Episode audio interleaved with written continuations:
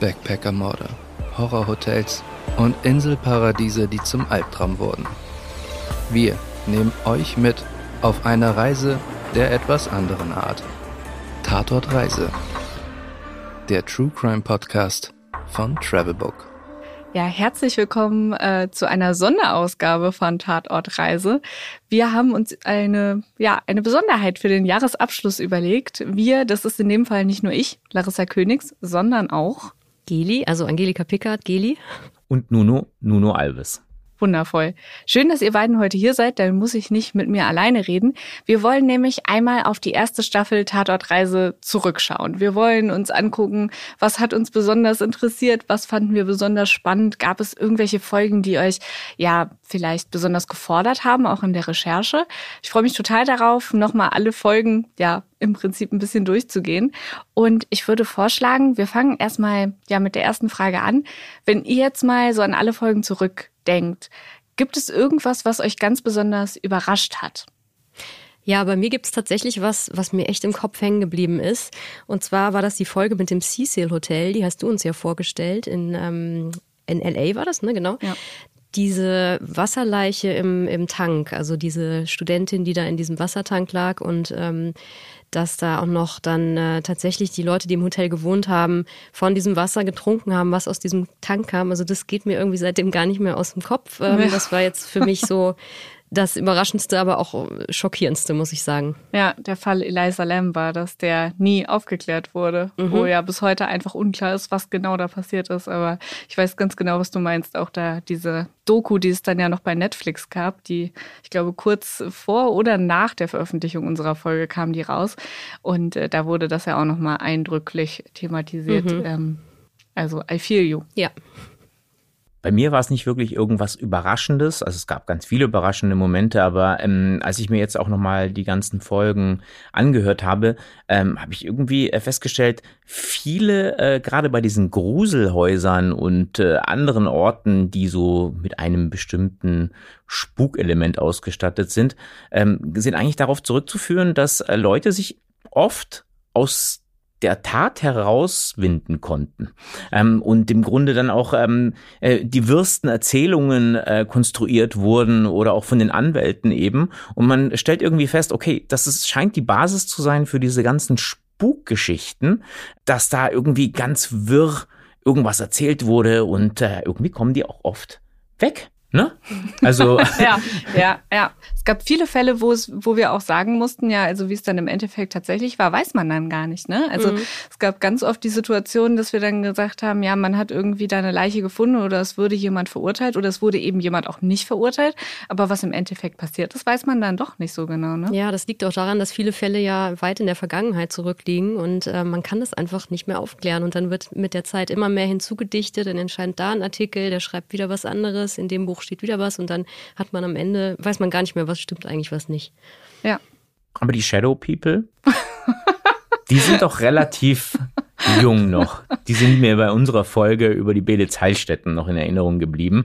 Und ähm, jetzt habe ich zumindest auch dann gelernt, dass es eben Shadow People sind, wenn sich irgendwelche äh, Lichtspiele im Dunkeln an der Wand abzeichnen. Also nur als Tipp draußen, achtet auf Shadow People ist auf jeden Fall was Überraschendes. Das äh, stimmt auf jeden Fall. Du hast ja gerade gesagt, ähm, es waren viele Folgen, die auch in der Vergangenheit lagen und wo man das Ganze nicht mehr so ganz aufklären konnte. Und ich glaube, für mich waren äh, zwei Folgen besonders überraschend, weil die Recherche für mich so überraschend war. Das war zum einen das Horrorhotel von H.H. Holmes und zum anderen äh, meine persönliche Lieblingsfolge von der Blutgräfin, wo wir auch noch in die Burg gefahren sind, wo ich in die Recherche reingegangen bin und dachte, ach ja, okay, der Fall ist klar. Ich hatte ja auch mit euch beiden im Vorfeld darüber gesprochen. Ja, hier Horrorhotel und da wurden alle Leute zu Tode gefoltert. Und dann fängt man an zu recherchieren und stellt fest, das stimmt ja alles gar nicht so, wie das aufgeschrieben ist. Also das fand ich persönlich sehr interessant, dass wenn man sich tatsächlich in die Sachen eingearbeitet hat, vieles dann doch nur ja Urban Legends sind. Also die Shadow People natürlich nicht, die gibt es wirklich. aber, oh ja, die gibt's. aber alles andere, äh, da gibt's ja schon viele, viele Erzählungen, die wahrscheinlich dann auch über die Jahrhunderte ja immer größer gesponnen werden, aber gar nicht so passiert sind. Ne? Ja. Es ist tatsächlich interessant, dass sich, ähm, wenn man sich dazu irgendwie eben auf verschiedenen Seiten beliest oder eben auch andere Podcasts dazu anhört, dass viele eben einfach ungefragt diese Urban Legends übernehmen, wie du gerade gesagt hast. Das ist äh, etwas, was vielleicht ist es gar nicht so überraschend, aber tatsächlich nervt es auch am Ende ein bisschen, dass äh, manche Sachen gar nicht hinterfragt werden und im Grunde diese selbe äh, dämliche Geschichte äh, nochmals nacherzählt wird. Beispiel ist eben diese Legende um Elisabeth Bathory, dass ein Blutspritzer sozusagen auf ihrer Haut gelandet ist und diese Haut sich verjüngt hat. Und im Grunde, wenn du jetzt dazu liest oder andere Podcasts hörst oder äh, Reportagen irgendwo äh, auf YouTube etc. anguckst, dann wird diese Legend irgendwie zum Fakt. Und äh, das ist etwas, was, was ich ähm, interessant finde, dass man dann wirklich oft drauf stößt. Es gibt eben sehr seriöse Quellen und Historiker, die das einzuordnen wissen und auch so darstellen und eben halt einfach äh, ganz normale, auf den Sensationsfund ausgehende Quellen. Ja. ja, da habe ich auch noch eine interessante Sache zu erzählen. Ich wollte eigentlich auch eine Folge machen über das äh, Schlosshotel Waldlust im Schwarzwald. Das ist dieses äh, leerstehende Gruselhotel. Oh ja, das kenne ich. Und ja. ähm, habe da, ja, wir hatten auch bei Travelbook schon einen Artikel darüber und darin stand auch tatsächlich, dass dort eine, äh, die Besitzerin ermordet worden sein soll, die frühere. Und dann habe ich aber mit einem Wissenschaftler gesprochen, der sich auch mit dem Fall beschäftigt hat, auch mit diesem Gruselphänomen. Und der sagte mir, sagte mir dann, da gibt es überhaupt keine Belege für, dass die ähm, ermordet wurde. Also die ist eines natürlichen Todes gestorben. Das ist, steht wohl auch fest. Und irgendwer hat es mal irgendwann aufgegriffen, geschrieben und dann wird es von allen Medien verbreitet. Und damit ist halt diese Story für uns in Anführungsstrichen gestorben, weil wir wollten ja nur Fälle machen, wo tatsächlich irgendwie was passiert ist, wirklich. Deswegen haben wir dann darüber nicht berichtet. Vielleicht passiert ja noch was. Na, Klopf auf Holz. Nicht. Hoffentlich nicht, genau. Hoffentlich nicht. Wir haben jetzt gerade schon darüber gesprochen, über meine persönliche Lieblingsfolge, habe ich ja schon gesagt, Elisabeth Bathory in der Slowakei. Mich würde jetzt noch interessieren, ihr beiden habt ja auch ein paar Folgen äh, gemacht und auch selber recherchiert. Hattet ihr denn irgendeine Folge, die ihr ja am, am liebsten hattet? Ja, ich habe ja tatsächlich im Endeffekt dann nur eine Folge komplett selbst recherchiert. Und das war die Folge über Floriana. Es hat mir aber auch besonders viel Spaß gemacht. Also es war wirklich spannend, da richtig einzutauchen. Und ich habe dann ähm, ja auch einen Buchautor gefunden, der selbst dort mal gelebt hat und als, als Guide gearbeitet hat, der mir ganz viele Sachen erzählt hat über diese dramatische Auswanderergeschichte, die noch gar nicht so veröffentlicht waren. Er hat sich so krass mit diesen Fällen, mit diesem Fall äh, befasst und ähm, das fand ich dann spannend, dass man so quasi bei der Recherche noch was ausgräbt, was noch gar nicht so bekannt ist. Und ähm, ja, das, das war echt spannend. Ja. Also ich muss sagen, als äh, Zuhörer hat mir auf jeden Fall auch Floriana mit am meisten zugesagt. Also ich fand, ich finde diese Geschichte nach wie vor eine unglaubliche Geschichte, die alles, alles, alles ähm, hat, was eine wahnsinnige, spannende, thrillermäßige Geschichte zu bieten hat. Wir reden hier über, über eine einsame Insel, über deutsche Auswanderer, die dort ein einsames Leben führen wollen, über jemand, der 140 Jahre alt werden möchte, der kein Fleisch essen möchte, am Ende an einer Fleischvergiftung umkommt, also es ist eine bizarre Geschichte, eine Baronin kommt vor, äh, es sind Geliebte, also die Geschichte ist unfassbar. Also das ist eine inhaltliche Geschichte, also inhaltlich betrachtet Geschichte, die mir am meisten zugesagt hat. Äh, persönlich, äh, ähnlich wie bei dir, aber auch einfach darum oder deswegen, weil wir dort waren in der Slowakei auf äh, der Burg ich hoffe, ich spreche es jetzt nochmal richtig aus, auf der Burg Czachtice. Hm, ich glaube, das passt. Genau. Ähm, das war wirklich beeindruckend. Ähm, wir haben ja dazu recherchiert, Larissa, und äh, ganz viel nachgelesen. Ich habe auch ganz viel auch gehört dazu. Und plötzlich wird aus diesem abstrakten Ort ein Ort, an dem man mittendrin steht und tatsächlich plötzlich irgendwie fühlt sich es auch anders an, als man sich vorgestellt hat, wenn man ehrlich ist. Und es war ja auch, wir hatten ja auch das Glück, es war gutes Wetter, ähm, es hat nicht geregnet in irgendeiner Form und diese gräulichen Taten, die dort passiert sein sollen, sind dann plötzlich in einem ganz anderen Kontext. Und ähm, auch diese Burg wirklich, wie gesagt, nochmal an jeder Ecke spüren zu können fand ich sehr interessant. Also natürlich aufgrund dieser Reise war das einer der ähm, Lieblingsfolgen. Und persönlich, ich habe ja ähnlich wie ähm, Geli auch eine Folge selbst recherchiert. Da bin ich aber selbst sehr tief eingebunden, weil mich eben das Thema schon seit Jahren nicht loslässt. Ähm, die Ilha Grande, auf der sozusagen dann der Kommando Vermelho entstanden ist. Im Grunde, äh, ja, heute ganz Brasilien in seinen Bann hält. Ähm, das ist natürlich eine sehr spannende Geschichte, die, die ich sehr interessant finde. Ja, wir hoffen jetzt natürlich, dass ihr alle schon in die Folge von gestern reingehört habt. Das ist nämlich die Folge, die du gerade angesprochen hast, Nuno. Du hast ja gerade gesagt, dass dich das Thema ja sehr viel beschäftigt hat. Du hast ja auch persönlich mit ähm, jemandem gesprochen, der erst selbst im Gefängnis saß und dann Gefängnisdirektor wurde. Ich kann mir vorstellen, dass das auch ähm, also bei mir war es zumindest so, dass äh, die Interviewpartner auch immer einen großen Einfluss darauf hatten, wie die Geschichte im Endeffekt bei mir rumgekommen ist.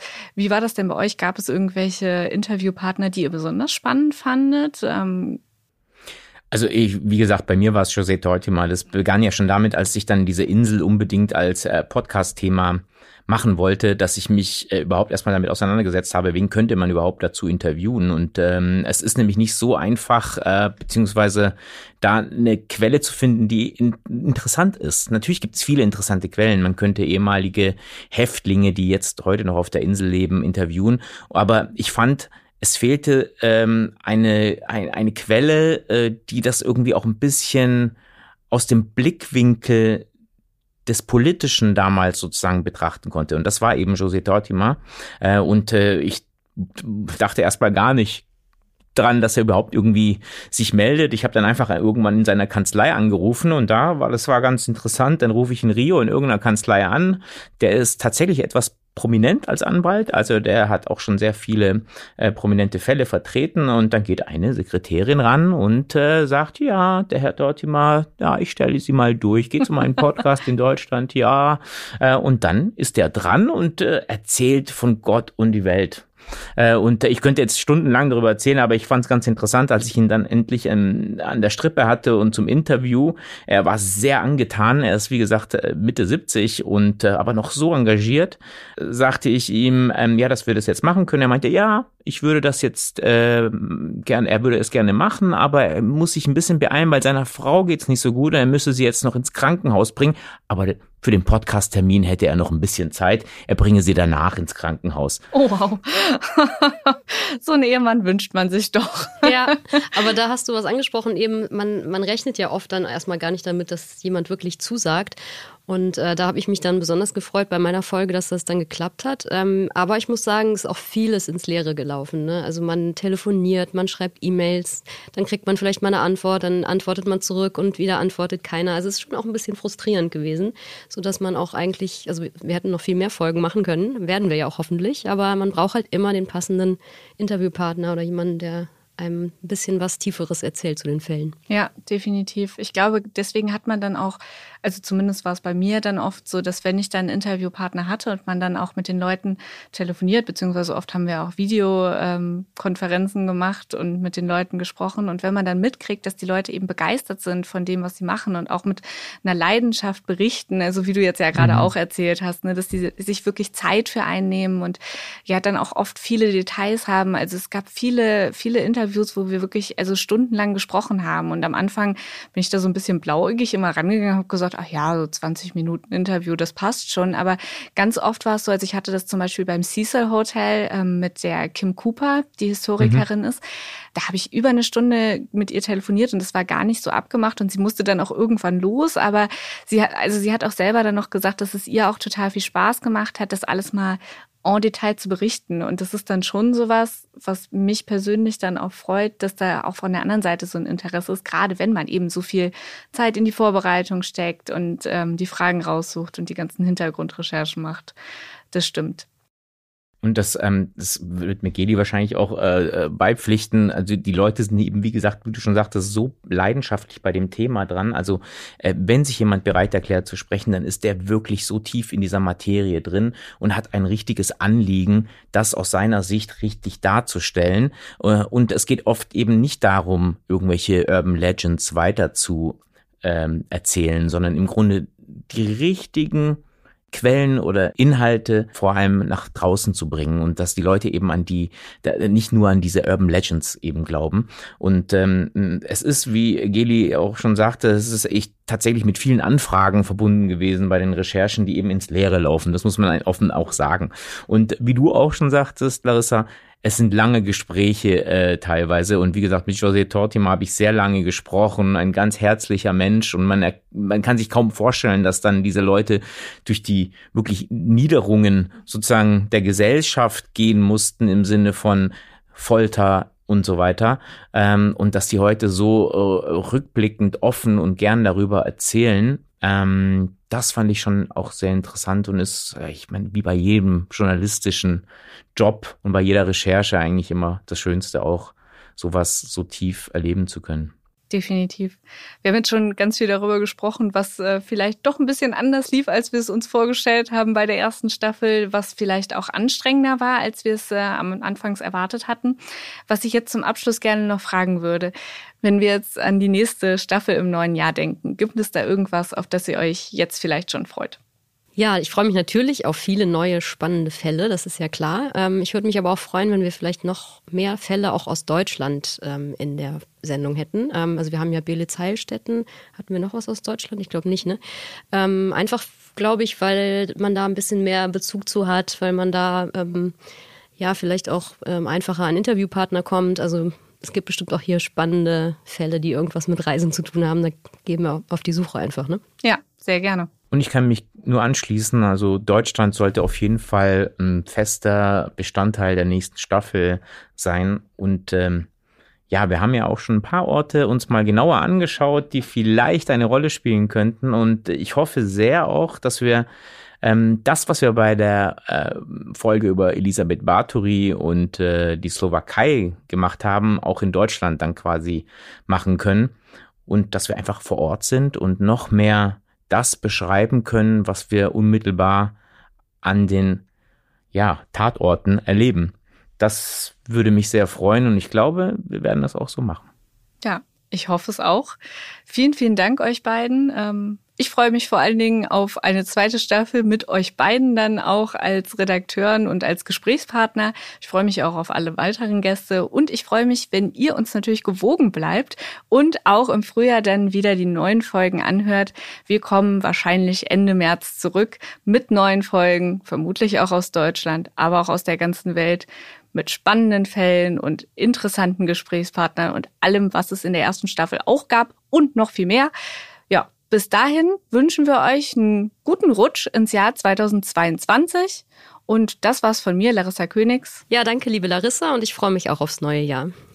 Und auch danke von mir, auch euch von mir ein gutes neues Jahr, vor allem ein gesundes. Und noch ein kleiner Hinweis, wenn euch solche Orte einfallen in Deutschland, die wir unbedingt als Podcast machen sollten und die vielleicht gar nicht so viele auf dem Schirm haben, dann schickt uns das an podcast@travelbook.de oder über Instagram, Facebook.